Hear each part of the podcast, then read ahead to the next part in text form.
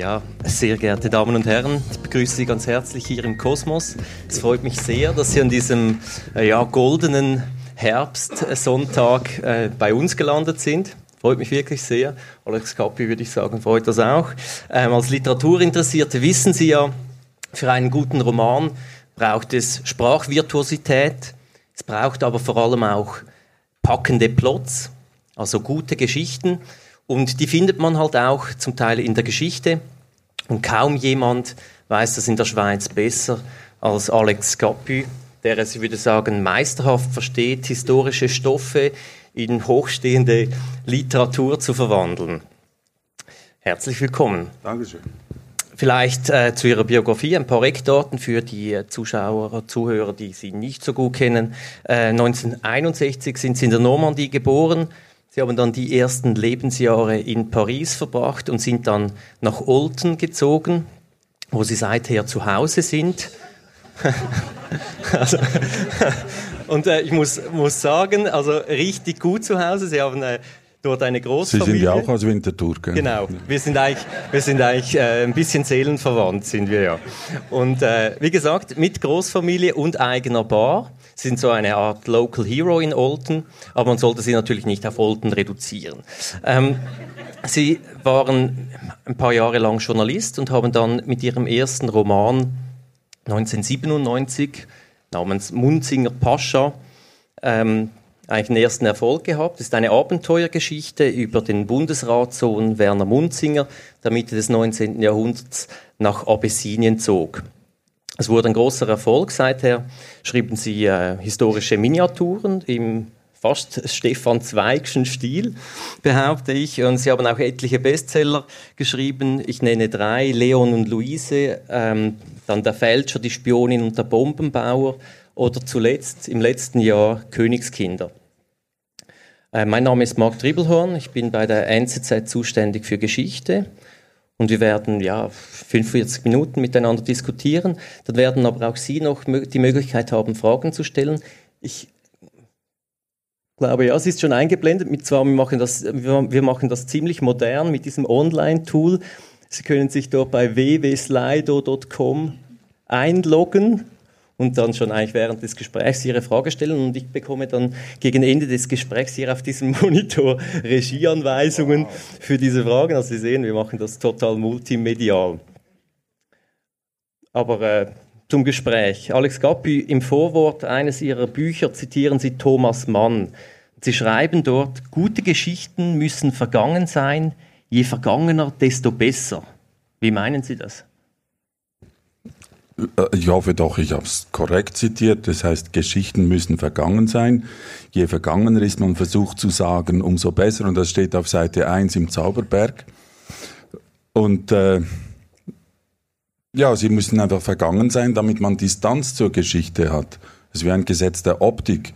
Man braucht eine gewisse Distanz, um fokussieren zu können. Wenn man zu nahe drauf ist, auch in zeitlicher Beziehung, dann äh, kann man die Geschichte nicht erfassen. Man ist zu nah dran. Es ist dann für den Tagesjournalismus was, oder aber nicht äh, für eine literarische Betrachtung, meine ich.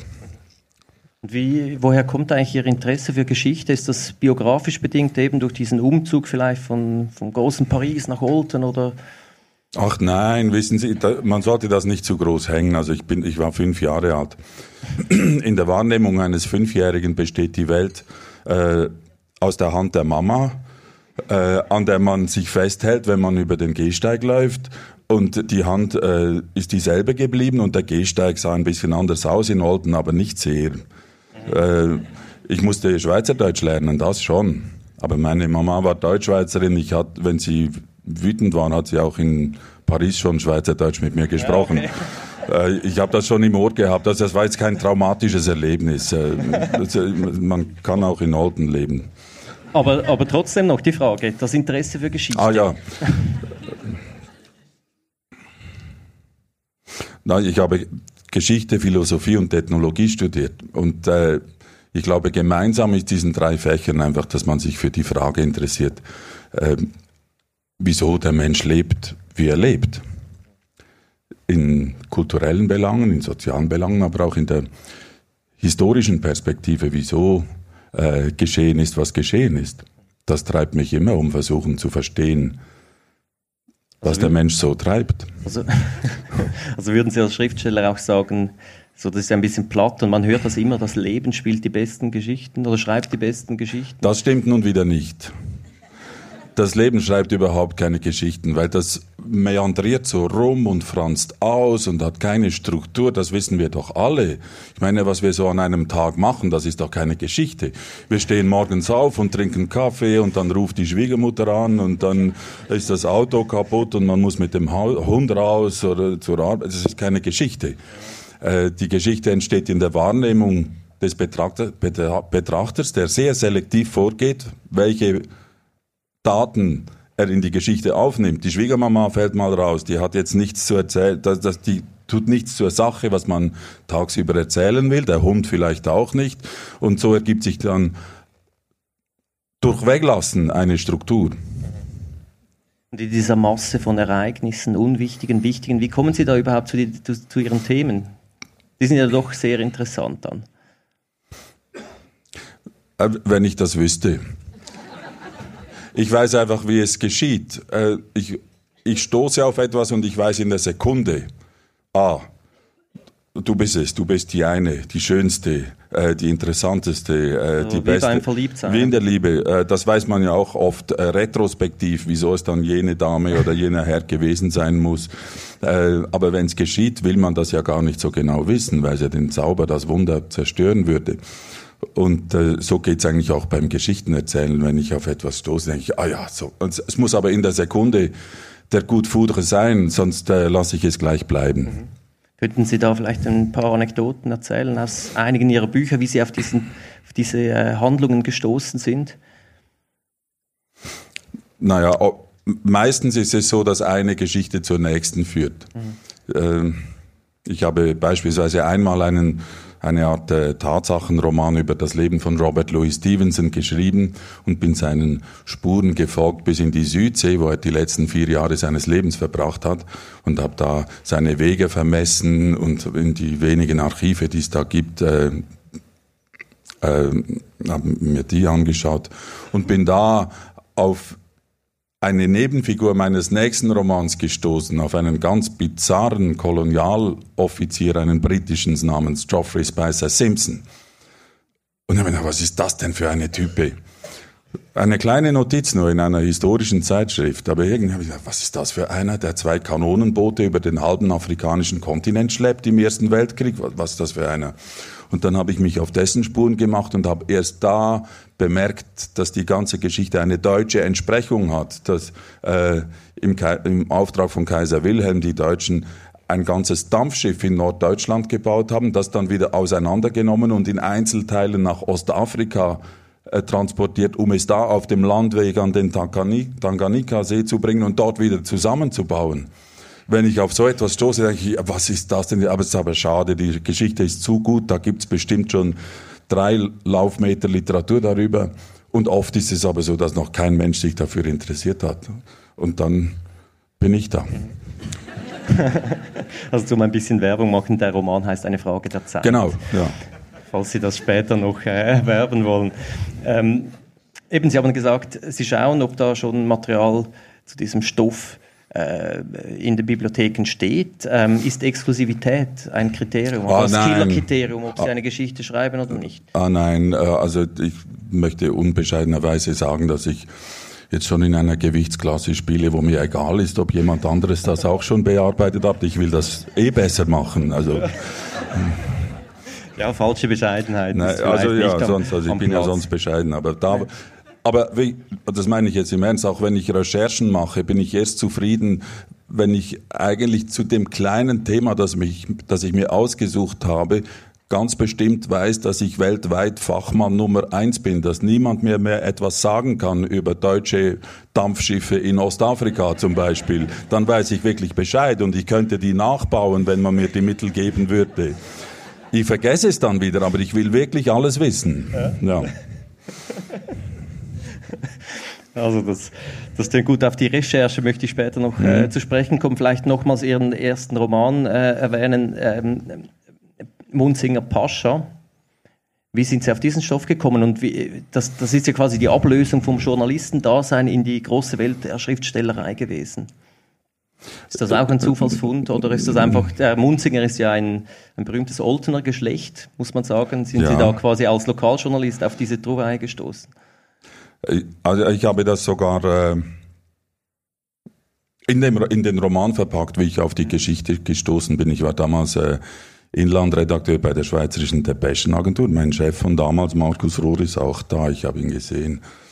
Und wir waren im Bundeshaus und ich war in der Zentrale und musste immer, wenn Session war, zur Verstärkung des, der Bundeshausequipe da runtergehen und den Lauftext, äh, Laufberichterstattung machen und so. Und es war eine Landwirtschaftsdebatte und äh, klingt spannend, ja. Ja. Und äh, da habe ich äh, im Journalistenzimmer in der Not habe ich äh, irgendein Buch rausgesucht, um ein bisschen darin zu blättern und äh, die Zeit rumzubringen. Und das war das historische Lexikon der Schweiz, hieß es, glaube ich. Mhm. Und da habe ich, als Altner, habe ich unter O wie Alten nachgeschlagen. Es war eine alte Ausgabe von 1905 oder so, weiß nicht mehr. Und da stand berühmte Persönlichkeiten, äh, Werner Munzinger, Sohn von Bundesrat Munzinger und Afrikaforscher und Gouverneur der ägyptischen Provinzen am Roten Meer. Ich mir, was ist das denn? Das war auch so ein Moment, was ist das für einer und wieso habe ich noch nie von dem gehört? Ich lebe seit 40 Jahren in Olten, also damals, oder, und jetzt sind sie über 50. Und dann wollte ich das wissen, was das für einer ist und dann bin ich äh, natürlich ans Rote Meer gefahren und nach Äthiopien und nach Eritrea, wo der zugange war, und nach Kairo und habe da, weil ich gelesen hatte im Stadtarchiv Olten, dass es mutmaßlich in den Archiven in Kairo den Briefwechsel Werner Munzingers mit dem äh, ägyptischen König, mit dem Khediven, Khediven äh, gibt. Den habe ich gesucht. Und eigentlich ohne große Hoffnung bin ich da hingewandert. Naja, Afrika und Ägypten. Aber die Ägypter, die wissen, wie man Auch Bürokratie betreibt ja. seit 4000 Jahren. Die sind richtig gut.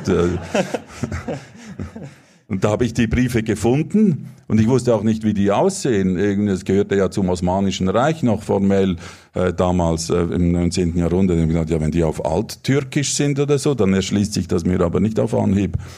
Und jetzt hatte ich aber das Glück, dass dieser Khedive sehr frankophil war. Der hatte sich verliebt in die französische Königin, Kaiserin. Und hat seine ganze Verwaltung auf Französisch umgestellt. Das konnte der damals. Und deswegen, deswegen waren diese Briefe in wunderschönem Französisch sehr gut lesbar da für mich bereit. Ich musste nur noch den Wüstenstaub rausschütteln und dann konnte ich anfangen. Also es war in mehrfacher Hinsicht ein Glücksfall. Ja.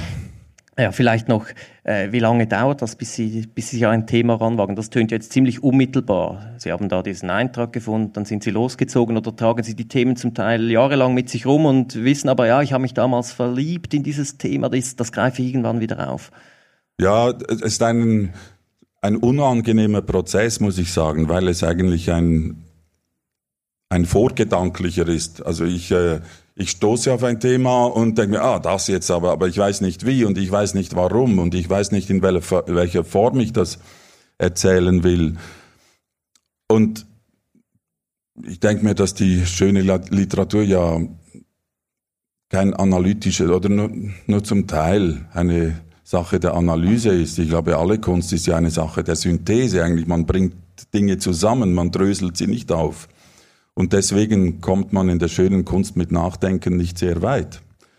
Das müssen die anderen nachher machen, die es lesen oder beurteilen wollen oder so. Aber als, als, als Künstler kann man das nicht. Da muss man brüten, ausbrüten, schwanger tragen. Und das kann man nicht beschleunigen mit Nachdenken. Das dauert einfach seine Zeit. Und das sind oft Monate oder sogar Jahre, wo ich was mit mir rumtrage und denke mir, ja, früher hat's immer geklappt irgendwann, aber jetzt, ich habe keine Ahnung, wie, ich bin jetzt auch gerade in dieser Phase, das kratzt mir wirklich am Ego. Ich denke, äh, früher war ich Schriftsteller, aber jetzt äh, leider die Kraft ist versiegt. Ich, und ich muss da immer und ich muss dann doch dabei bleiben und ich lese mich ein und ich mache Recherchen, weil ich natürlich meine Batterien auffüllen muss. Und und irgendwann ist dann das Ei ausgebrütet oder vielleicht kann man es auch einen Kristallisationsprozess nennen, wenn man immer mehr Material akkumuliert und das muss ja zu einer Form finden. Ja, vielleicht ein Kristallisationsprozess. Und dann, wenn plötzlich an einem Morgen wache ich auf und habe gesagt, ah, so, ich mache so. Und dann weiß ich wie. Und dann ist es eine große Aufgabe noch, äh, das wirklich große Wissen. Also ich, eben, wenn ich äh, äh eine Dampfschiffgeschichte baue, dann weiß ich, wie man das macht, so ein Dampfschiff bauen. Und ich kenne den, Unterschied zwischen Schweißen und Nieten und so weiter. Und ich muss dann viel, viel Wissen, das ich eigentlich habe, beiseite lassen. Weil, ja, sonst, das, äh, weil sonst die Erzählung Geschichte zu schwer wird, und, und ja. nicht mehr abheben kann. Und dann fange ich an. Das ist ja wie im Journalismus, kill your darlings heißt es dann, wenn man... Ja, das ist so ein Zürcher Spruch, ich weiß nicht Zürcher, recht, was das Zürcher heißen soll. Ja, ja, ja, ja. Aber vielleicht doch noch die neckische Frage, gibt es Beispiele, wo Sie nach dem langen Brüten dann trotzdem gescheitert sind mit einem guten Stoff? Wo Sie sagen mussten, ah, Alex, das klappt jetzt halt doch nicht. Äh, nein, das denn doch nicht. Also Sie, Sie, Sie ziehen immer das geklappt. immer durch? Ja, ja, ja. Das spricht für die Selektion der Themen. Ja, eigentlich. vorgängig. Oder ich rede ganz bestimmt nicht drüber, bevor hm. ich sicher weiß, was ich mache, ja. Also Sie reden jetzt heute auch nicht darüber, was Sie als nächstes hm, da schreiben. Da müsste noch viel passieren, ja. Ja gut, dann äh, blicken wir zurück noch ein bisschen. Eben das Thema, wie, wie Sie Ihre Themen recherchieren, finde ich schon spannend. Sie haben ja eine kurze Tour d'Horizon schon geliefert mit diesen Reisen. Ähm, ist das immer mit viel Reisen verbunden oder Sie gehen da einfach mal ins Oldner Stadtarchiv? Also quasi die nächstmögliche Quelle, die schauen Sie an und dann dehnen Sie so quasi Ihren Wirkungsraum aus? Naja, also wenn es jetzt historische äh, Themen sind, ich habe Geschichte studiert, Sie ja auch, das ist nicht sehr kompliziert, das Handwerk. Das, äh, also wie man äh, von, von der Sekundärliteratur dann möglichst bis zu den Primärquellen vorstößt, die verfügbar sind, das ist jetzt äh, also keine Hexerei, das kann eigentlich jeder. Also, äh, es ist dann eine Frage, wie soll ich sagen, der individuellen Neugier, dass man Seitenpisten verfolgt, die vielleicht jemand anderem nicht einfallen würden oder Aspekte noch einbezieht. Ich interessiere mich zum Beispiel sehr für die Alltäglichkeiten wenn ich eine Geschichte aus dem Ersten Weltkrieg erzähle, will ich wissen, ob der Staubsauger damals schon erfunden war oder nicht oder solche Sachen oder wie äh, das äh, Waschmittel hieß, das man damals verwendet hat und so. Solche Dinge will ich wissen. Ja, Sie schreiben ja viele Szenen auch äh, szenisch dann. Also quasi nicht, nicht, dass sie einfach für äh, Aktenbestände referieren würden und für das braucht es ja diesen Zeitkolorit und äh, das äh, recherchieren sie alles bis ins Detail, dass man weiß, ja 19 18 gab es keinen Filterkaffee und keinen äh, Handtrockner. Das heißt so. nicht, dass es in den Text unbedingt eingehen muss, aber ich will einfach die Klaviatur vollständig zur Verfügung haben im Bedarfsfall. Mhm. Und äh, das also Wichtigste ist eigentlich, äh, dass ich dann irgendwann äh, zum Kern der Geschichte vorstoße. Vielleicht um ein Beispiel zu nennen. Einmal, ich habe so eine Serie gemacht über äh, große Firmengründer in der Schweiz, die so diese Ikonen der Schweizer Wirtschaft ja. äh, äh, gegründet haben. Bali, Nestle, äh, Hoffmann La Roche und ähm, Maggi und so.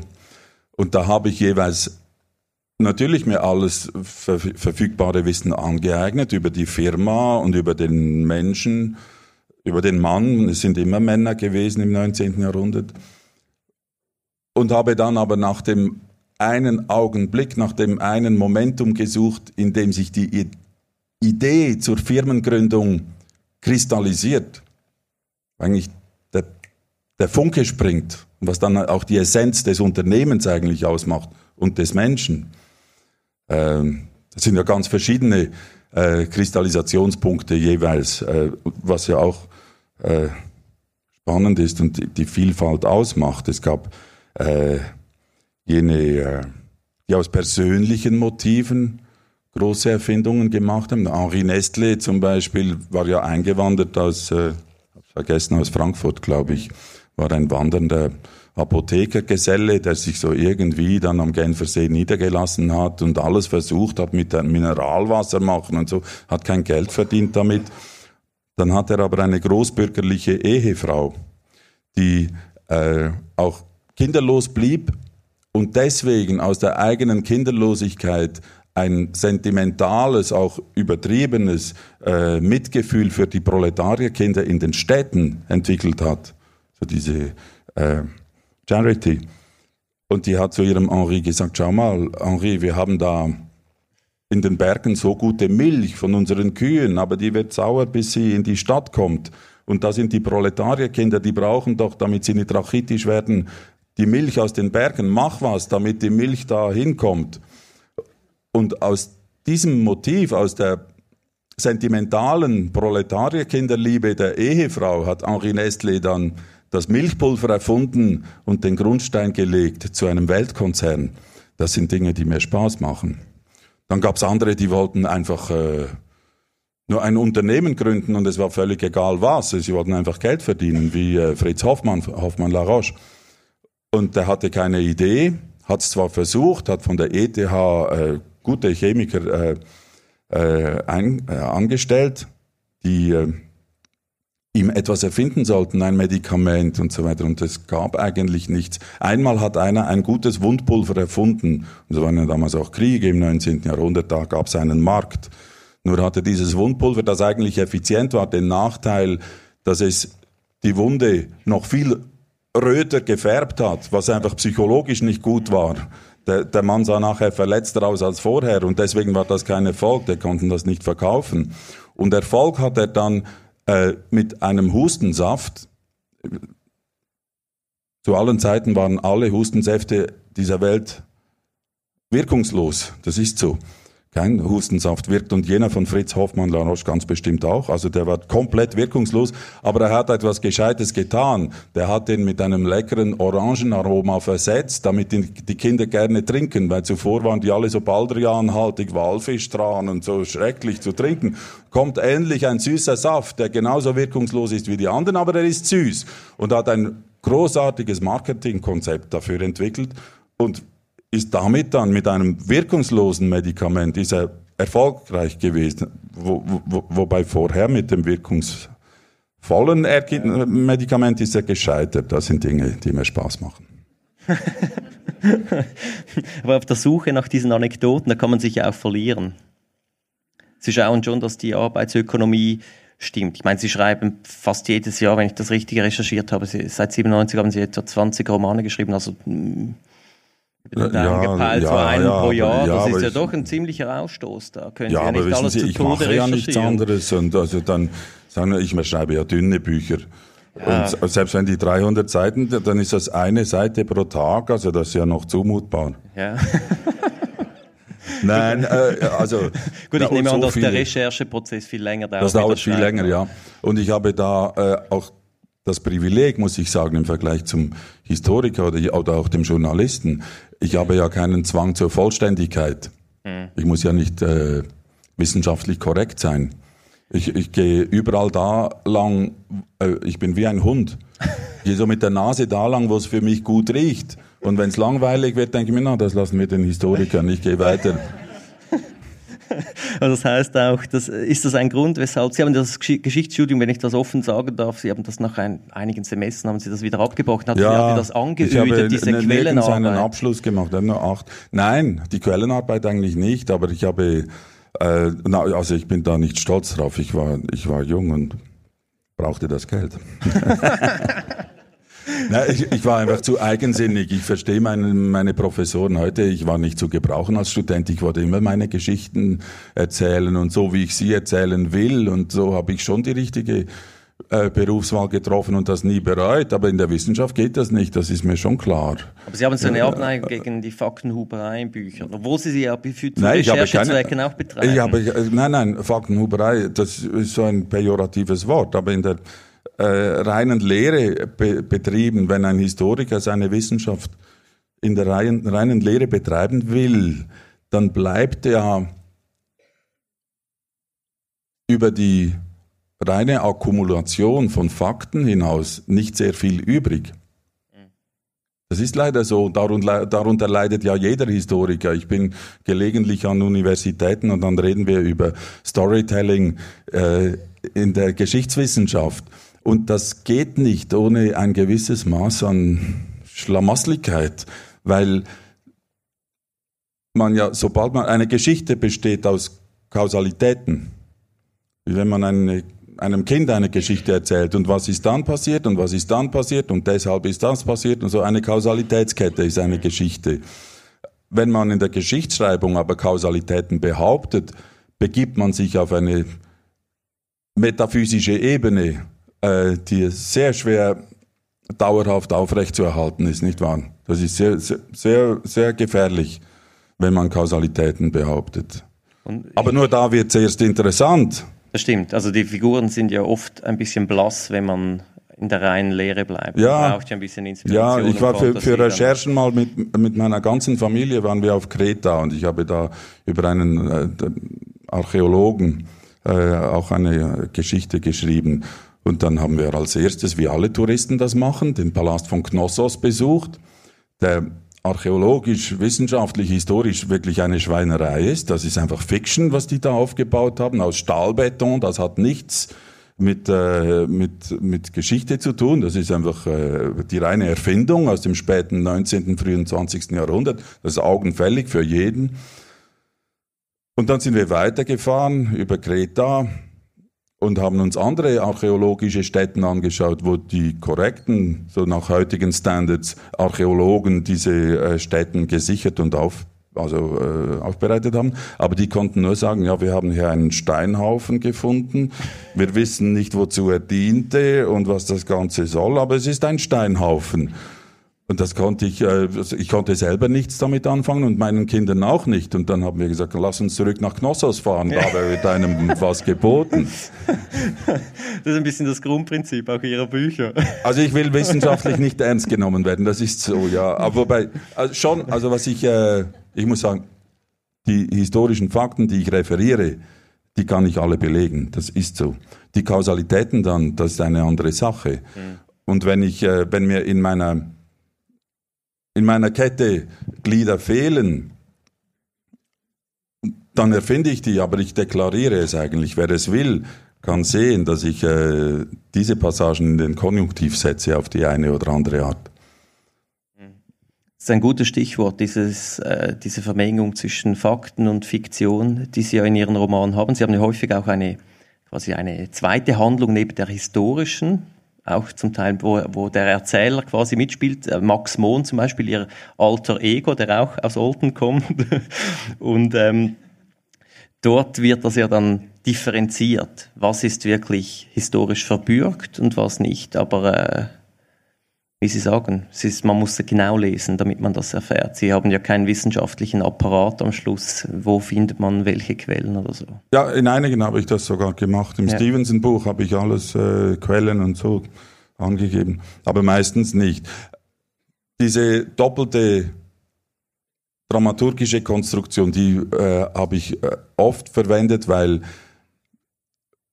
wenn man sich äh, einfach an die historisch soliden Fakten hält, das emotional, dramaturgisch einfach nicht trägt. Mhm. Ich habe einen Roman geschrieben über zwei Bankräuber in Basel. Die, äh, die zwei Deutschen, die, die, vor Hitler geflohen sind. Ja, oder? und dann leider in, in Basel ein Schreck, eine schreckliche Blutspur hinter sich gelassen, weil sie dauernd in der Not Banken überfallen haben. Zwei idealistische Jungs, die dann aber schrecklich entgleist sind. Und das habe ich geschöpft aus den Quellen des, der Kriminalpolizei. Das ist bis heute der größte Kriminalfall, der sich in der Nordwestschweiz je ereignet hat. Ich, das war übrigens mein erstes Buch eigentlich. Noch vor Munzinger Pascha, ich war Student der Geschichte und äh, sollte eine Arbeit schreiben, ich weiß nicht mehr worüber. Und war, da war ich an der, äh, an der UB und äh, komme abends. Die Bibliothek. Äh, ja, ja, in der Bibliothek. Ja und komme abends äh, auf dem Weg zum, zum Ausgang vorbei an dieser Box, wo die Tageszeitungen archiviert waren. Damals noch nicht auf Mikrofilm oder so, sondern in, in Folianten mit Leder gebunden und Goldprägung. Das ist etwas Schönes und so um mich zu erholen von der Arbeit des Tages, habe ich so irgend so einen rausgezogen und habe darin geblättert. Das gefällt mir. Dann lese ich, das war der Band äh, äh, Nationalzeitung, äh, Jahrgang 1933, zweiter Band. Und dann lese ich da die Kleinanzeigen, Hühneraugenpflaster mit Opiumzusatz und äh, was lief damals im Kino und diese Dinge mhm. gefallen mir. Und dann stoße ich auf die großen Schlagzeilen, die die zwei Jungs äh, zu ihrem Ende hin dann in der Presse gemacht haben. Ich mir, was ist das denn für eine Geschichte? Und dann bin ich von da direkt zur Kripo runter, die war dann damals gleich unten am Spalenberg, da, äh, bei der Schifflände und gehe da rein mit dem Mut der Naivität und frage den ersten Beamten, haben Sie eigentlich Akten zum Fall Sandweg und Felte? Und sie sagen, ja, setz dich mal dahin, ich schau mal. Das waren die 80er Jahre, gell? das ist heute nicht mehr so. Setz dich mal hin und dann kommt, dauert es zehn Minuten und der kommt zurück mit, ich glaube, elf so Archivboxen, Schachteln. Und sagt, da, und da ist ein Zimmer, da ist ein Fotokopierer, wenn du willst, gell, setz dich da, ich hol dich dann, wenn ich Feierabend habe. Da habe ich mir das alles angeschaut und Exzepte angefertigt und fotokopiert. Und als er mich rausgeschmissen hat, habe ich da meinen Fund nach Hause getragen mit dem festen Willen, jetzt sofort einen Roman daraus zu schreiben. Und ich glaube, nach fünf Tagen war ich fertig. Und nach fünf Tagen und zehn Minuten habe ich gewusst, dass das so nichts taugt. Und habe noch 22 weitere Versionen geschrieben, bis es dann endlich einigermaßen richtig war. Das ist die Version, die es jetzt bei DTV noch gibt. Die ist ja gut herausgekommen. Ist ja ordentlich rausgekommen. Jetzt zu diesen grauen Archivschachteln nochmal. Gell? Äh, ein paar Jahre vergingen dann und dann hat die Kripo Basel mich angerufen. Er sagt, ob es denn stimme, dass ich Fotokopien hätte, weil das habe ich in Interviews erzählt. Fotokopien dieser Akten. ja, wohl, aber ich habe gefragt und so, ich war schon in der Defensive. Und er sagt, nein, nein, das ist nicht der Punkt. Es ist nur, dass diese Schachteln bei uns verschwunden sind. und ob ich so nett wäre, meine Kopien zu fotokopieren und sie ihnen zu schicken. So dass also alles, was die jetzt da haben an Akten, eigentlich Kopien meiner Das ist eine Akten sehr sind. schöne Geschichte. Das also stimmt auch, sogar. Ja, aber auch, dass äh, äh, äh, wirklich im wahrsten Sinne des Wortes die Polizei als Freund und Helfer für ihren ersten Nein, ich bin ihr Freund und Helfer. Im Nachhinein natürlich, ja. Die ironische Brechung ist ja das, was es ja. am Schluss ausmacht. Ja. aber da haben Sie nie, kommen Sie da zum Teil in Konflikt mit also ich als Historiker habe, man sagt ja, der größte Feind des Zeithistorikers ist der Zeitzeuge. Haben Sie das, das auch, wenn gut, Sie wenn da ein bisschen fiktionalisieren? Sind, die müssen alle tot sein. Das ja, aber die haben Beste. zum Teil noch Nachfahren und ja, die kommen dann auch noch. Ja. Äh, ja. Haben Sie das auch? Vor allem, wenn Sie so ja. die, den, den Verstorbenen noch Leben einhauchen in Ihren Ja, Büchern. das ist wirklich ein Problem. Also ich, ich gehe auch nie, wenn ich, wenn ich Recherchen mache, äh, stoße ich ja auf die Nachfahren. Ich weiß, dass es die gibt, aber ich befrage die nie. Das lasse ich beiseite, weil es kann nichts Gutes daraus äh, da, dabei herauskommen. Denn erstens äh, weiß, ich's, weiß ich die Geschichte, ich kenne die Geschichte ihres Ahnen ziemlich schnell viel besser als sie selber. Das ist so, ich meine, ich will Ihnen nicht zu nahe treten, aber was wissen Sie über Ihre Urgroßväter, was die so gemacht haben? Ja. Ich weiß auch nichts. Wenn ein Historiker kommt, dann weiß der sofort. Wenig. Eben. Ja. Und wenn ein Historiker kommt, der weiß sofort, weiß der viel mehr. Und was macht er dann? Dann zerstört er zwangsläufig Familienlegenden allenfalls, falls es die noch gibt. Äh, und man kann selber nichts davon profitieren. Die Leute können mir nichts sagen. Und deswegen, Außer sie haben im Österreich interessante Tagebücher oder. Das ist äußerst selten. Gut. Ja. Und, Guter Punkt. Ja, das passiert eigentlich im richtigen Leben nicht. Und deswegen schussle ich mich da so drum herum und gelegentlich passiert es.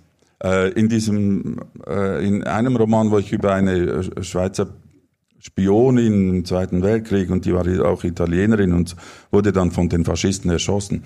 Als ich über die eine Geschichte erzählt habe, ist das Buch erschienen am Tag X. Da machen ja die Verlage immer so mit Sperrfristen und so. Und das muss dann an jedem Tag kommen, die ersten Besprechungen und nicht vorher. Und dann hat das Fernsehen, Schweizer Fernsehen, einen Hinweis gemacht auf die Tagesschau, dass dann das, das Buch besprochen wird oder so. Und am Nachmittag lief dieser Hinweis schon, dass das dann kommt. Und dann ruft mich aus der Innerschweiz eine Dame an. Ich habe gehört, das ist eine ältere Dame an der Stimme. Und die sagt, wie kommen Sie dazu? Über meine Mutter einen Roman zu schreiben. Ja, okay. Und ich, ich weiß ja, ich, ich möchte auch nicht, dass einer daherkommt, ohne mich zu fragen und über meine Mutter etwas schreibt. Ich finde schon, dass das mich auch betrifft. Und ich habe dann gesagt, hören Sie, wir müssen darüber reden. Ich komme zu Ihnen, äh, wann Sie wollen. Äh, wir können uns in Luzern treffen und Sie nehmen Ihre Söhne mit oder wie auch immer. Ich bin, bin zu allem bereit, aber das können wir nicht am Telefon besprechen. Und so habe ich sie mm, ein bisschen milder gestimmt und, und gesagt, rufen Sie mich einfach an, wann Sie Zeit haben und ich komme sofort. Und dann hat sie gesagt, ja, aber zuerst will ich jetzt die Tagesschau schauen, äh, auf Wiederhören und hat aufgehängt. Und dann hat sie sich den äh, Tagesschau-Beitrag äh, angeschaut und hat dann zweifellos mein Buch gelesen und hat sich aber nie wieder gemeldet. Weil sie, sie offensichtlich besänftigt. besänftigt war auch. Oder verstorben. Nein. Das will ich nicht glauben. Ich will eher daran glauben, äh, dass mich, dass mich jeweils rettet, dass ich ja die Objekte, also die Objekte meiner Betrachtung sind Menschen, dass ich äh, eigentlich jedes Menschenwesen äh, mit dem Respekt betrachte, den fast jeder Mensch verdient hat. Das ist sehr löblich. Interessanterweise haben Sie ja ein Buch, das berühmteste Buch von Ihnen ist ja Leon und Luise, und da haben Sie ja über Ihren Großvater geschrieben. Hat das innerfamiliär Probleme gegeben?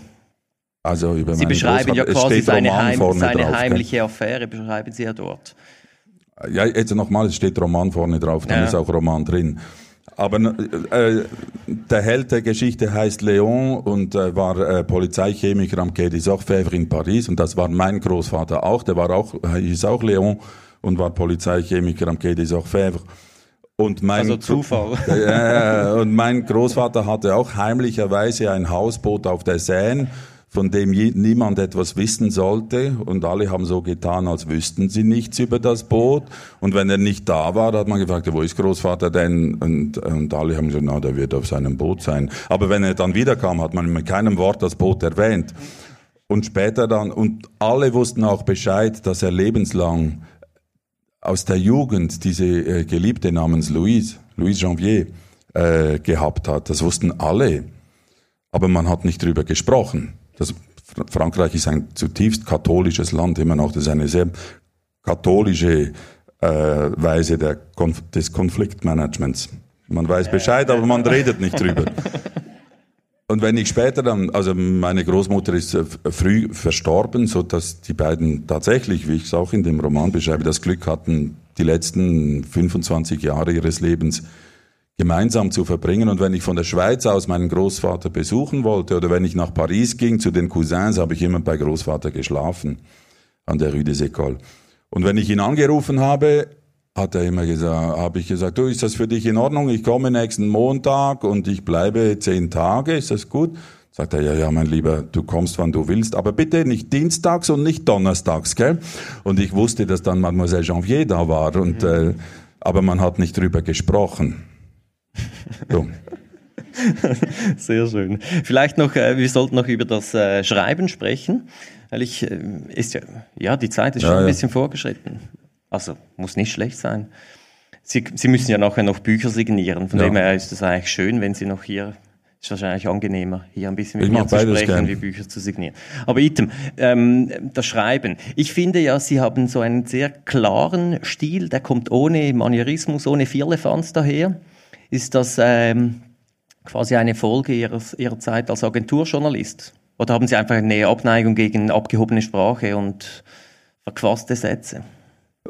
Ja, also beides. Das ist ein schönes Stück Arbeit, dass äh, die Sprache klar und einfach erscheint. Ich, ich will nicht, dass die Sprache als Selbstzweck bei mir irgendwie eine Rolle spielt. Das ist wie beim Autofahren. Wenn ich Auto fahre, was selten vorkommt, will ich, dass mich das Auto kommentarlos und ohne zu husten von A nach B bringt, so wie ich es will. Ich will nicht an den Motor denken müssen und was er jetzt macht und ich will nicht die einzelnen Explosionen äh, mir vorstellen müssen. Das soll einfach funktionieren. Und für mich ist die Sprache in größtmöglicher Klarheit soll die einfach äh, transportieren, was ich zu erzählen habe. Das ist mein Ziel. Und da habe ich schon auch als Journalist gelernt, namentlich bei der Nachrichtenagentur, wo ich hm wenn es sie in dieser Form noch gäbe, jederzeit zurückkehren würde, äh, wenn ich müsste. Aber ich, hatte, ich habe da wirklich wichtige Dinge gelernt. Erstens, dass man nicht sprachlich das Pfauenrad schlagen soll, ohne Not, weil das alle nur nervt und äh, was soll denn das? Und zweitens, dass die Zuckungen meiner unsterblichen Seele einfach niemanden interessieren. Erzähl einfach, was geschehen ist, wo mhm. und wann und wer hat mitgemacht und noch nicht mal warum. Das hat mich sehr geprägt und ich betreibe das äh, mit großer Überzeugung. Also überlassen es dem Leser quasi die Figuren auch oder das Seelenleben der Figuren dann zu interpretieren. Ja, das ist auch sehr wichtig. Man oder? soll den Leser nicht für blöd halten. Man soll ihm nicht Dinge erklären, die er selber wissen kann. Das ist ganz wichtig, finde ich auch im Journalismus wichtig. Man, man, ja, ja, man soll, man soll den Leser nicht so, bevormunden. Ja. Aber da müssen Sie schon Abstriche machen. Ich meine, Sie sagen ja, Sie recherchieren die Dinge so äh, unendlich lange. Also dann haben Sie ja bei diesem Bombenbauer zum Beispiel, der in einem Ihrer Romane vorkommt, da müssen Sie sich ja mit Physik und so auseinandersetzen. Oh Mann, ich habe versucht, die Ansätze von Quantenmechanik zu verstehen. Eben, und dann müssen Sie das in diese, klare, in diese klare Sprache äh, fühlen. Scheint mir noch schwierig zu sein. Es ist ja immer ein Übersetzungsprozess dann. Naja, irgendwann muss man auch demütig sein und eingestehen, dass man einfach gewisse Dinge nicht versteht. Also Quantenmechanik. Und dann haben Sie das einfach ausgespart, hab, oder? Äh, nein, ich habe deklariert, dass ich nichts begriffen ah. habe. haben Sie äh, literarische Vorbilder, also auch oder Vorbilder für diese Art von Büchern, wie Sie sie schreiben, also diese äh, ja diese äh, geschichtlichen fiktionalen Dramen? Ja, also ich war als Kind, ich war nicht bei den Pfadfindern und auch nicht beim Fußball. Ich war so ein, ein bookish Child, wie, wie die Engländer sagen. Ich glaube, es gibt es auf Deutsch nicht. Bookish. Das gefällt mir ein, gut, so ein äh, Bücherkind. Nerd, Nerd, sagt man nein, heute, nicht ja. nein, nein, nein, die sind jetzt mit den Computern oder so. Ich war einfach ein Bücherkind. Ich habe gelesen ja. und ich habe in der Primarschule habe ich schon äh, Tolstoi und Dostoevsky und Maupassant gelesen und das hat mich einfach geprägt. Das haben wohl die Russen, die erzählende Literatur, so wie ich sie verstehe, erfunden im 19. Jahrhundert. Die Franzosen haben es dann äh, übernommen im 20. Jahrhundert, die Amerikaner zu neuer Blüte getrieben und das habe ich alles äh, in mich aufgenommen. Das ist, was mich geprägt hat und was ich machen will. Karl May? Nein, das hat mich nie, äh, das hat mich nie interessiert irgendwie, ich weiß auch nicht. Schon die Bücher haben mir nicht gefallen, dieses so dick, so dick und so ja. plastifiziert, schon mhm. zum Anfassen waren die nicht schön. Und äh, dieses Indianerzeug, also das hat mich nie interessiert. Aber dann heißt das, Sie schreiben sehr bewusst, also mit diesen Vorbildern im Hinterkopf, oder ähm, ist das intuitiv, das Schreiben? Ah, nein, das hat mir einfach einen Kosmos eröffnet und äh, die Landkarte meiner Seele äh, wirklich sehr weit aufgetan. Aber ich denke doch jetzt nicht an Flaubert, wenn ich schreibe, oder das wäre ja auch äh, vermessen. Ja. Ich, ich bin der Alex aus Holten und gebe mein Bestes. Gell? Aber Sie haben jetzt äh, gut äh, über 20 Jahre so ein Track Record von Büchern. Ist das äh, merkwürdig, wenn Sie quasi Frühwerke von sich wieder anschauen und finden Sie dann die Sprache noch gut? Oder, oder wie schaut man das an, so in der Retrospektive? Sprachlich sind sie okay, aber sonst erröte ich schon zuweilen zart. Ja, Wenn ich genötigt werde, etwas wiederzulesen, weil ein Übersetzer eine Frage hat oder äh, irgend so eine, ja, oder ein Theaterstück draus gemacht wird, ich, ich, ich fasse doch meine alten Bücher sonst nicht an und lese, wie toll ich gewesen bin. Also. Aber ich, Aber es gibt schon Formulierungen, die Ihnen dann wieder gefallen und sagen, ah, das war schon noch. Eben, es ist zweischneidig. Es gibt Dinge, da erröte ich zart, denke ich, ja, das würde ich aber heute nicht mehr so machen. Und dann gibt es auch die andere, äh, Regung denke ich, ah ja, ja, das ist hübsch, äh, könnte ich das heute noch? Sind so beides und äh, man, man kann in Versuchung geraten, gerade bei Neuauflagen oder so alten, alten Sachen am Zeug rumzuflicken. Und dann, das kann ich jetzt aber besser und dann verbessert man das. Aber ich habe bis jetzt eigentlich davon Abstand genommen, weil ich glaube, dass es nicht sicher ist, dass man es tatsächlich verbessert. Und dann ist auch vielleicht blöd. Vielleicht ist es auch nicht mehr stimmig dann. Es ist nicht mehr stimmig oder es hat vielleicht etwas auch äh, den Charme der, der Jugendlichkeit und so der, der, der Schnoddrigkeit hat man halt damals so gemacht. Mhm. Und wenn man das dann mit der Routine des älteren Herrn dann so äh, äh bügelt und dann muss es ja nicht unbedingt besser sein hernach und deswegen äh, versuche ich auch äh, demütig zu sein und zu denken, na ja, das war damals so und das war, was ich damals gekonnt habe. So war's. Mhm. Im Guten wie im weniger Guten. Die Schnoddrigkeit interessiert mich noch. Ähm, mhm. Wenn man da ein bisschen älter wird, ähm, schreibt es sich da leichter oder ist es umgekehrt komplexer, weil man ja vielleicht auch mehr Fallstricke sieht? Oder, sind, Nein, oder Sie also, wissen, na, ich habe jetzt schon so viele gute Bücher geschrieben, die sind beim Publikum angekommen, äh, jetzt schreibe ich halt ein nächstes, oder ist das eher dann der, der Ja, das möchte ich ausdrücklich nicht machen, dass das Publikum, äh, äh, dass, dass der Eindruck so entsteht, ah, äh, der Capu hat wieder den Capu gemacht, so, so verstehen Sie? Ja, das ja, möchte ja, ich eigentlich nicht. Ich versuche immer etwas ganz anderes zu machen und es kommt dann trotzdem wieder das Gleiche raus, weil ich halt der bin, der ich bin und so schreibe, wie ich bin, wie denn sonst. Schon, aber was Sie noch gefragt haben, also quasi mit der Routine oder so. Nein, nicht das, wegen das, der Routine, sondern einfach, dass ich da, ich versuche ja aufrichtig zu sein und äh, das zu schreiben, was, was, was mir entspricht, was mir aus der Seele kommt und die verändert sich ja nicht so schnell. Ich glaube leider eigentlich gar nicht. Außer eben diese Schnoddrigkeiten, darauf wollte ich zu reden kommen. Wenn mir etwas unangenehm ist an meinen früheren Büchern, dann sind es Schnoddrigkeiten, die aus starken jugendlichen Überzeugungen erwachsen sind. Wenn, als ich jung war, wie, wie, wie so viele wohl, hatte ich sehr starke Überzeugungen und wusste ziemlich genau, was richtig und falsch ist. Und ich glaube, die meisten von uns merken dann mit der Zeit, dass äh, die meisten Dinge ein bisschen komplizierter sind und dass man sie so oder anders anschauen kann. Und aus dieser Haltung ist es dann nicht mehr so einfach, äh, schnoddrig zu sein und andere Leute abzuurteilen oder so, oder Karikaturen äh, zu zeichnen. Das habe ich früher mit Vergnügen gemacht und war auch wirklich bös. Und das äh, will ich eigentlich jetzt nicht mehr machen, weil ich... Äh, eingebindet. Sie sind jetzt ein bisschen eingebindet. Ja, vielleicht, bin, ja, vielleicht auch, aber äh, kann man so sehen. Aber ich äh, weiß einfach, dass ich nicht sehr viele Dinge besser weiß als die anderen. Ja. das ist auch schön. Vielleicht nochmals zur, zur äh, Arbeitsweise, weil mich doch, das äh, doch sehr erstaunlich dünkt, wie Sie arbeiten. So viele Bücher und dann haben Sie eben fünf Söhne. Sie haben diese Bar, Galicia, wo Sie betreiben noch am Abend und Ihre Frau ist äh, Just-Professorin in Neuenburg. Ja. Wie kriegt man das alles unter einen Hut? Naja, also äh, vielleicht muss man auch mal sagen, äh, also wir sind auch privilegiert. Äh, wir, verdienen beide Geld und wir haben eine Haushälterin schon mal. Und wir haben beide den Staubsauger schon lange Zeit nicht mehr angefasst. also ich bin da nicht stolz drauf, aber mhm. das hilft einfach. sonst wäre das nicht möglich. Und dann muss ich aber doch, doch auch sagen, meine Frau und ich, wir sind beide wirklich sehr leistungsbereit und wir stehen wirklich früh auf. Äh, heute und gestern waren wir beide um fünf wach und weil wir wissen, dass die Kinder, die noch zu Hause sind, die schlafen mindestens bis acht, neun, dann haben wir drei, vier Stunden, in denen wir schon mal was machen können. Und für andere Leute fängt am Wochenende der Tag dann erst an. Also wir, wir, wir sind wirklich, wir sind da ein bisschen, ist ein bisschen schräg. Ja, das höre ich als Katholik jetzt aber nicht so gern. Ja, das dachte ich mir. Nein, aber wir haben ein großes, ein, ein großes Arbeitsethos, ja. ja. Und es macht uns Spaß, was wir machen. Das hilft natürlich auch. Ist ja kein Zwang. Ich rede jetzt nur noch von mir. Also ich mache ja, das ist mein großes Privileg.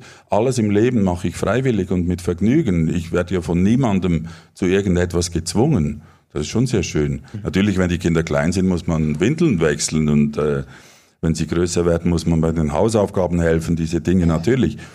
Aber da habe ich mich ja dafür entschieden. Also ich, ich äh, beklage mich nicht. Das ist gut. Bevor, wir die bevor die Fragen hier eingeblendet werden können. Wenn das meine, denn klappt, wenn das klappt, ja genau, gespannt. wenn das klappt. Und sonst gehen wir mit dem Mikro durch die Reihen. Ja. Auf jeden Fall, meine letzte Frage. Ähm, haben Sie Angst, ähm, dass Sie irgendwann keinen Stoff mehr finden, der sich verarbeiten lässt? Ja, und zwar seit dem ersten Buch. Das habe ich schon immer, eigentlich nicht den Stoff nicht zu finden, aber das finde ich eigentlich die unglücklichste Form äh, des Schriftstellers, der eigentlich äh, 100 Stoffe in petto hat, aber keine Inspiration mehr hat und nicht mehr weiß, wie er es machen sollte. Ja, also die Inspiration. Eine Arbeitsblockade hat dann. Nein, also einfach die, er hat die, wenn man die Seele die nicht mehr hat, nicht mehr. Äh, ja, die Inspiration, man muss es wirklich so nennen. Und die, das geht mir seit dem ersten Buch so, jetzt geht's mir auch gerade wieder so, ich habe es ja vorhin gesagt, das ist wirklich entsetzlich und man denkt sich, na ja gut, ich habe jetzt alles gesagt. Man spart ja nicht irgendwas auf, wenn man ein Buch schreibt, einen Roman, dann gibt man alles Und wenn das Buch fertig ist, dann äh, ist Flasche leer. Aber Sie haben schon ein schwarzes Notizblöcklein oder Büchlein, wo Sie die Themen notiert haben, ja, die, aber das die man ist im Notfall Ja, aber das ist furchtbares. Zeug. Ich versuche es immer wieder, weil man das als Schriftsteller eigentlich machen sollte, aber ich schmeiße die immer weg, weil das ist schrecklich. Weil äh, was nicht durch den Filter meines schlechten Gedächtnisses gegangen ist, äh, das ist nicht, das, das, das kann man nicht brauchen. Ich bin eigentlich froh, dass was mir entfällt, äh, war nicht Ja. wert, im Gedächtnis behalten zu werden. So gehe ich vor. Ballastabwurf. Ja, aber ich habe nochmal, ich habe immer Angst, dass mir nichts mehr einfällt und dass es das jetzt gewesen ist. Das ist jetzt nicht mehr so schlimm. Ich bin 58 und äh, äh, könnte jetzt auch in Rente gehen. Finanziell ist das kein Problem. Aber ich müsste mich Gut, Sie selber haben wieder. schon 20 gute Jahre vor sich. Da können Ja, wenn schon Sie das sagen. Aber, ja. ähm, aber ich meine nur, äh, also das jetzt nochmal im Ernst. Es stellt sich ja auch die Frage, äh, wie und wann und ob ein Künstler in Rente gehen soll. Das finde ich eigentlich eine interessante Frage. Muss es denn so sein, dass wir dem romantischen, der romantischen Konzeption des Künstlergenies folgend uns immer weiter treiben äh, als, als Künstler, bis wir vom Stuhl fallen und tot sind? Oder könnte man auch sagen, na, meine Lieben, das war's jetzt. Äh, Ich habe eigentlich gesagt, was ich sagen wollte. Und wenn man dann noch einen hat, irgendwie, ja, den gebe ich jetzt noch zum Besten, dann könnte man das tun. Aber ich wünschte mir eigentlich eher das, so wie Peter Bixel zum Beispiel, äh, der irgendwann gesagt hat, so Freunde, das war's jetzt. Ich, ich bin in Rente, ist jetzt gut. Vielleicht, weil wir unter uns sind, möchte ich auch noch sagen, dass es ja selten ist, dass Autoren im hohen Alter noch ihr Bestes abgeben. Das ist nicht so. Und im Gegenteil beschädigen viele im Alter dann ihr Gesamtwerk eigentlich noch, ohne dass ich jetzt Namen nennen möchte. Gut. da würde ich jetzt sagen, könnte man diese Fragen einblenden, sofern das funktioniert. Also, da steht äh, kein Name, aber Mark ah, Mark, Mark. ja, das ist nicht für mich gut. Das sind- Entweder heißt die Person Mark wie ich oder ist ein Anonymus. Aber die Frage ist, wann wird ihr erstes Buch verfilmt? Äh, ich weiß nicht, ich schreibe Bücher. gell. Das ist nicht meine Baustelle. Wenn damit ein Buch verfilmt wird, muss sich eine Filmgesellschaft dafür interessieren. Das geht dann meistens so, dass sie beim Verlag, der meine Bücher publiziert und bei dem die Rechte sind, eine Option kaufen für zwei Jahre meistens. Und damit haben sie äh, den Stoff einmal für sich reserviert und dann können Sie äh, sich auf die Suche nach Geld machen und nach äh, Drehbuchautoren und so weiter. In diesen zwei Jahren. Und wenn es jemand wissen will, dass diese Optionen, da bekommt der Autor meistens so drei, vier oder 5.000 Euro. Das ist eine schöne Sache, aber jetzt nicht, dass man damit reich wird. Und, Es gab äh, solche Anfragen. das habe das hab ich schon gelegentlich bezogen. Ja. Aber meine Bücher, meine Bücher würden immer zu sehr teuren Filmen gerinnen. Jetzt gerade Leon und Louise. Das ist am weitesten gediehen. Äh, das wäre natürlich eine Menge Historie, das wären viele Kostüme, äh, das wären auch Kulissen und so weiter. Das macht's alles teuer, wenn ein Film in der Vergangenheit spielt. Ein Film, der heute im Kreis 5 spielt, das ist einfacher und billiger. Und dann gab's, das war äh, die Option hat gekauft übrigens äh, Bavaria Film, also in München. Und die hatten dann aber ein Problem, weil sie eine deutsche Gesellschaft sind und der Roman ist eigentlich eine französische Geschichte.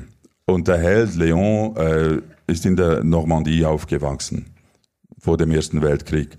Und dann hat die Filmgesellschaft gefragt, ob man nicht den Helden äh, zu einem Elsässer machen könnte. Und da habe ich gleich abgewunken und gesagt, nein, jetzt können wir es aber sein lassen, weil vor dem Ersten Weltkrieg äh, gehörte das Elsass noch nicht mal zu Frankreich und äh, nein, lass gut sein. Äh, So, und dann scheitert es halt an solchen Sachen. Ja. Bisher, also gut, bisher überhaupt nicht. Gut. Haben wir eine zweite Frage? Das ist jetzt ein Anonymer. Äh, welche Autoren lesen Sie heute am liebsten? Äh, Also ich bin ein gieriger Leser alles, äh, aller meiner Kolleginnen und Kollegen. Äh, Aus Olten. Oder Sogar aus allgemein? Olten gibt's einen. Der hat jetzt äh, gerade äh, Eli Peter hat gerade gestern äh, sein, äh, sein erstes sein erstes Buch vorgestellt. Ein, ein noch junger Mann von 43, hat einen Liebesroman geschrieben. Und ich lese das erstens, weil er aus Olten ist und weil ich ihn kenne. Und dann ist es meine Aufgabe, das zu lesen und ihm Mut zu machen. Aber ich lese auch äh, äh, meine deutschen Kollegen, meine österreichischen, äh, was neu erscheint. Ich mag auch äh, die amerikanische Literatur sehr, die erzählende. Also viel zeitgenössisches, nicht nur Klassiker. Ja, die Neuerscheinungen, aber ich lese auch immer und immer wieder die Klassiker. Das mache ich einfach gern. Ich meine, Madame Bovary kann man doch alle fünf Jahre wieder mal lesen. Oder Anna Karenina und diese Dinge. Oder Tschechow lese ich unersättlich. Immer wieder, leider auf Deutsch. Ich kann nicht Russisch. Ja. Sehr gut. Für eine haben wir sicher noch, noch äh, Zeit. Äh, auch anonym. Wie sieht Ihr Schreibarbeitstag aus? Also wenn ich am Schreiben bin, wenn ich an der, wenn ich dann diese Phase des Brütens, die ich vorhin geschildert habe, überwunden habe und mich hingesetzt habe und auf Seite 1 links oben angefangen habe, dann äh, bin ich sehr konstant. Also ich stehe äh, früh morgens auf und mache schon ein bisschen was, dann stehen die Kinder auf und meine Frau und die frühstücken alle. Und wenn dann die Feinverteilung abgeschlossen ist, wenn die alle da sind, wo sie hingehören, dann setze ich mich hin, so um acht oder halb acht, und dann schreibe ich vielleicht, es gibt da keine Wunder, es ist extrem uninteressant, bis, um, bis gegen Mittag, und dann habe ich Hunger, wie jeder Mensch, und dann gehe ich Mittagessen, und äh, dann mache ich meine 30 Minuten Siesta, und dann setze ich mich wieder hin und mache noch mal was. Oft ist am Nachmittag nicht mehr so ergiebig, was das Kreative betrifft. Dann mache ich noch eine Recherche oder sowas. Und dann ist schon wieder Abend und ich bin da von großer Regelmäßigkeit, von Konstanz und äh, Zuverlässigkeit. Äh, also man weiß, wo man mich findet und und so bleibe ich sitzen, bis ich fertig bin. Übrigens ohne äh, mir irgendwelche Substanzen zuzuführen. Das werde ich am das, äh, Gymnasium oft noch gefragt. Ja, sein, ja, also äh, noch nicht mal Zigaretten. Also das, weil das einfach die Konzentration. Also während dem, während dem Schreibprozess. Während dem Schreiben, ja, ja. Sonst, Bei ja. Feierabend dann. Ja, ja. Aber, äh, aber während des Schreibens äh, äh, wirklich nicht, noch nicht mal Kaffee und äh, auch keine Musik übrigens. Ich wünschte mir Stille. Es und wenn ich die Stille nicht hinkriege, wie sie arbeiten. Ja, ja, es ist so Stille und und wenn ich die nicht hinkriege, dann äh, seit Jahren. Äh, ich habe nur eine CD in meinem Kabuff, wo ich schreibe, und das sind die Goldberg-Variationen von Bach, gespielt von Glenn Gould. Und ich kann da je, also je, alles, ich kann alles auswendig, aber das hilft mir, weil diese diese himmlische Mechanik dieser Musik, die hilft mir einfach. Äh, zur Ruhe zu kommen und, und, und mich zurechtzufinden. Und ich will da keine Überraschungen und nichts Neues und deswegen kommt immer Glenn Gould und dann bin ich glücklich. Sehr schön. Alex Gappi, herzlichen Dank Vielen für Dank. das Gespräch. Danke.